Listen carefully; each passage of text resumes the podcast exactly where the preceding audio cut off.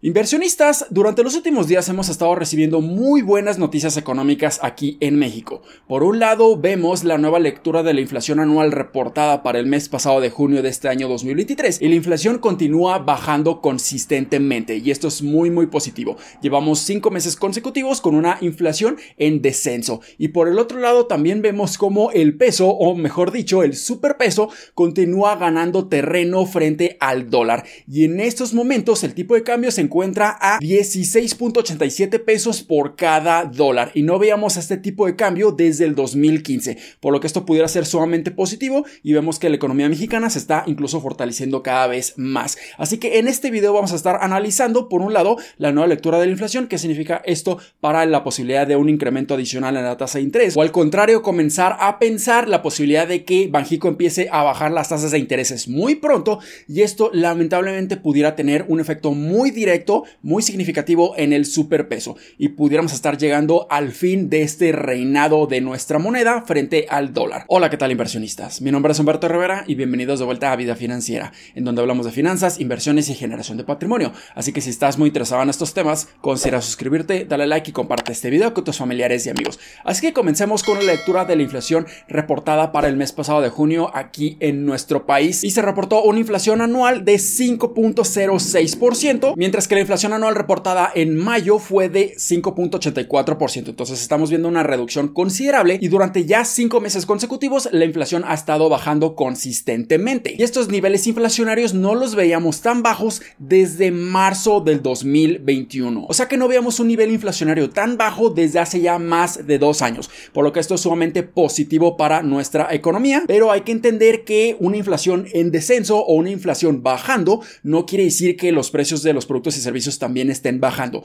Lo que significa una inflación bajando es que el ritmo o la velocidad de crecimiento en los precios de los productos y servicios ya no es tan elevada como lo estuvimos viendo hace un año. El incremento en los precios ya no está subiendo a pasos tan rápidos y eso es sumamente positivo porque nuestro dinero ya no está perdiendo tanto poder adquisitivo. Así que uno de los principales factores que ha ocasionado que la inflación esté bajando considerablemente es el gran esfuerzo por parte de Banjico de incrementar las tasas de intereses. Desde hace ya un poco más de dos años lo que estuvo haciendo Banjico fue incrementar poco a poco las tasas de intereses porque estaban viendo que la inflación estaba incrementando de una manera considerable. E incrementaron la tasa de referencia o la tasa de interés aquí en nuestro país hasta 11.25%. Pero hemos visto que durante ya dos juntas monetarias consecutivas, Banjico ya no ha decidido incrementar nuevamente la tasa de referencia y simplemente la decidió mantener a estos niveles. Así que aquí pudiéramos decir que ya Banjico terminó con su ciclo de alza de tasas de intereses y esto pudiera decirnos que instrumentos financieros como por ejemplo los de renta fija como CETES y bonos gubernamentales, que en estos momentos nos están dando muy buenas tasas de intereses,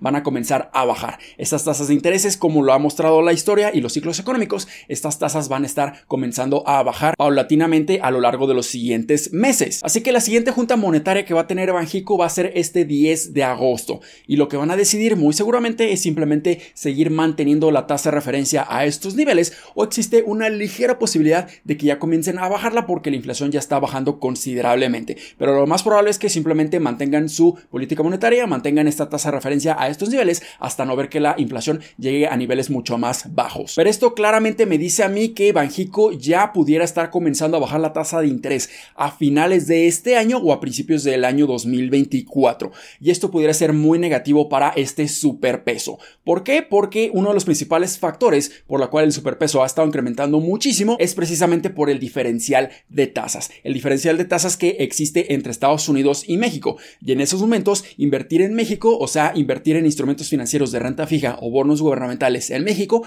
puede ser sumamente atractivo debido a esta alta tasa de rendimiento que pudiéramos estar obteniendo. Una tasa de rendimiento de un 11.25% o incluso ligeramente más en instrumentos completamente libres de riesgo, como vienen siendo los CETES, es una excelente inversión que es muy atractiva para la inversión extranjera. Y si lo comparamos con las tasas de intereses en bonos gubernamentales o en los bonos de la tesorería, de la federación en Estados Unidos, aquí por mucho les pudieran estar dando un 5% de rendimiento anual. Así que aquí existe una gran diferencia entre ambas tasas, un 6% de diferencia aproximadamente, en donde pudieran estar obteniendo mejores rendimientos aquí en México. Y este ha sido uno de los principales factores por el cual el superpeso se ha mantenido y de hecho ha estado ganando terreno durante todo este año 2023 frente al dólar. Y ahora podemos ver que el tipo de cambio se encuentra por debajo de los 17 pesos por dólar. Al momento de grabar este video, el tipo de cambio se encuentra en 16 2.87 pesos por cada dólar y no veamos este tipo de cambio desde el 2015, por lo que esto es simplemente impresionante cómo nuestro peso ha ganado terreno frente al dólar a lo largo de los últimos meses. Entonces, cuando comencemos a ver cómo este diferencial de tasas se empieza a estrechar o se empieza a acortar debido a que Banjico va a estar bajando las tasas de intereses eventualmente,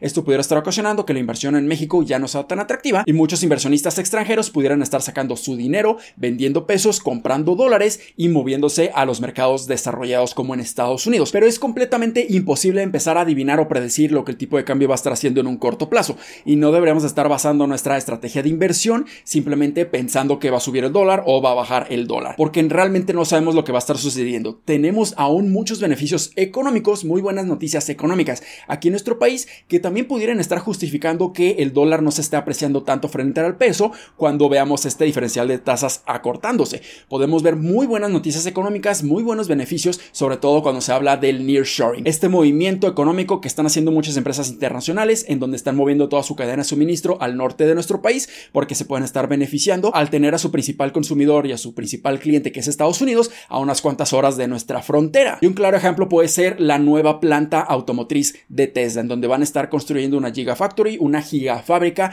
en el norte de nuestro país, en Monterrey y esto también pudiera estar beneficiando enormemente a la economía en ese estado, pero también en todo México. Pero no solamente Tesla, sino cientos y cientos de compañías están pensando en la posibilidad de migrar su cadena de suministro, sus fábricas de manufactura al norte de nuestro país y esto pudiera estar beneficiando enormemente a toda la inversión nacional. También debemos estar considerando la cantidad récord de dinero que recibimos por parte de las remesas de Estados Unidos a México. También podemos ver que ahora el turismo ha crecido exponencialmente en este año para que nuevos visitantes, nuevos turistas empiecen a consumir en nuestro país, empiecen a llegar a nuestras tierras y eso también ocasiona que exista cada vez más flujo, más velocidad del dinero en pesos mexicanos y eso también ayuda muchísimo a que nuestra moneda se empiece a fortalecer. Y también tenemos todos los problemas de que muchos países ya no están utilizando el dólar para intercambiar o transaccionar productos y servicios. Ya están utilizando sus mismas monedas o están utilizando otra moneda que no sea el dólar. Y esto a lo largo de muchos años pudiera estar ocasionando que la moneda reserva, que es el dólar americano, ya no sea esta moneda reserva tan fuerte y pudiéramos comenzar a ver cómo otras monedas empiezan a tener mucho más crecimiento. Así que yo no esperaría que el dólar se empiece a fortalecer muchísimo frente al peso,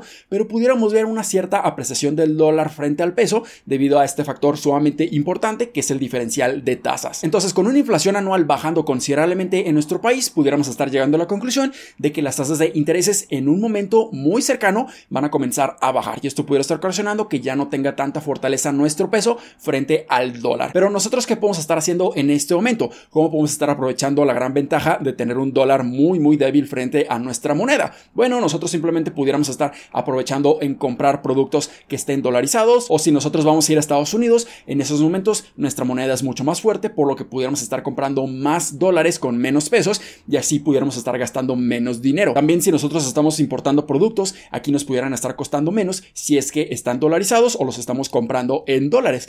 Pero del otro lado, si nosotros estamos invirtiendo en instrumentos financieros dolarizados, muy posiblemente en esos momentos no tengamos tan buenos rendimientos como pudiéramos haberlos tenido. Entonces, si nosotros estamos invirtiendo en la bolsa de valores de Estados Unidos y tenemos exposición al dólar invirtiendo en ETFs, en acciones e incluso hasta cierto punto invirtiendo en fibras, aquí un dólar débil nos puede estar afectando porque nosotros pudiéramos tener un desempeño del tipo de cambio en nuestra contra, porque si se va depreciando cada vez más el dólar frente al peso, aquí pudiéramos tener incluso rendimientos negativos y esto pudiera estar ocasionando un neteo, por así decirlo, una neutralización de los rendimientos potenciales que podemos estar obteniendo con estos instrumentos financieros y el tipo de cambio. Pero no deberíamos estar enfocando nuestras inversiones solamente por el tipo de cambio, sino en lo que estamos invirtiendo. Si estamos invirtiendo en excelentes compañías de muy buena calidad, definitivamente este desempeño positivo va a superar por mucho el mal desempeño que ha tenido el dólar frente a nuestra moneda. Pero si por alguna situación empezamos a ver cómo el dólar empieza a ganar terreno frente a nuestra moneda, aquí pudiéramos tener incluso doble beneficio. Uno por el desempeño de los mismos activos financieros que estamos invirtiendo y el segundo beneficio sería por la apreciación del dólar. Así que cosas muy interesantes están sucediendo en la economía de nuestro país y en prácticamente todo el mundo y es simplemente imposible predecir lo que va a suceder en un corto plazo y es por eso que debemos de tener una estrategia a muy largo plazo cuando se trata de construir nuestro patrimonio para el retiro. Así que espero que este video les haya sido bastante útil y educativo. Si fue así, considera suscribirte, dale like y compártelo a tus familiares y amigos. Nos vemos en el siguiente. Muchísimas gracias y hasta luego.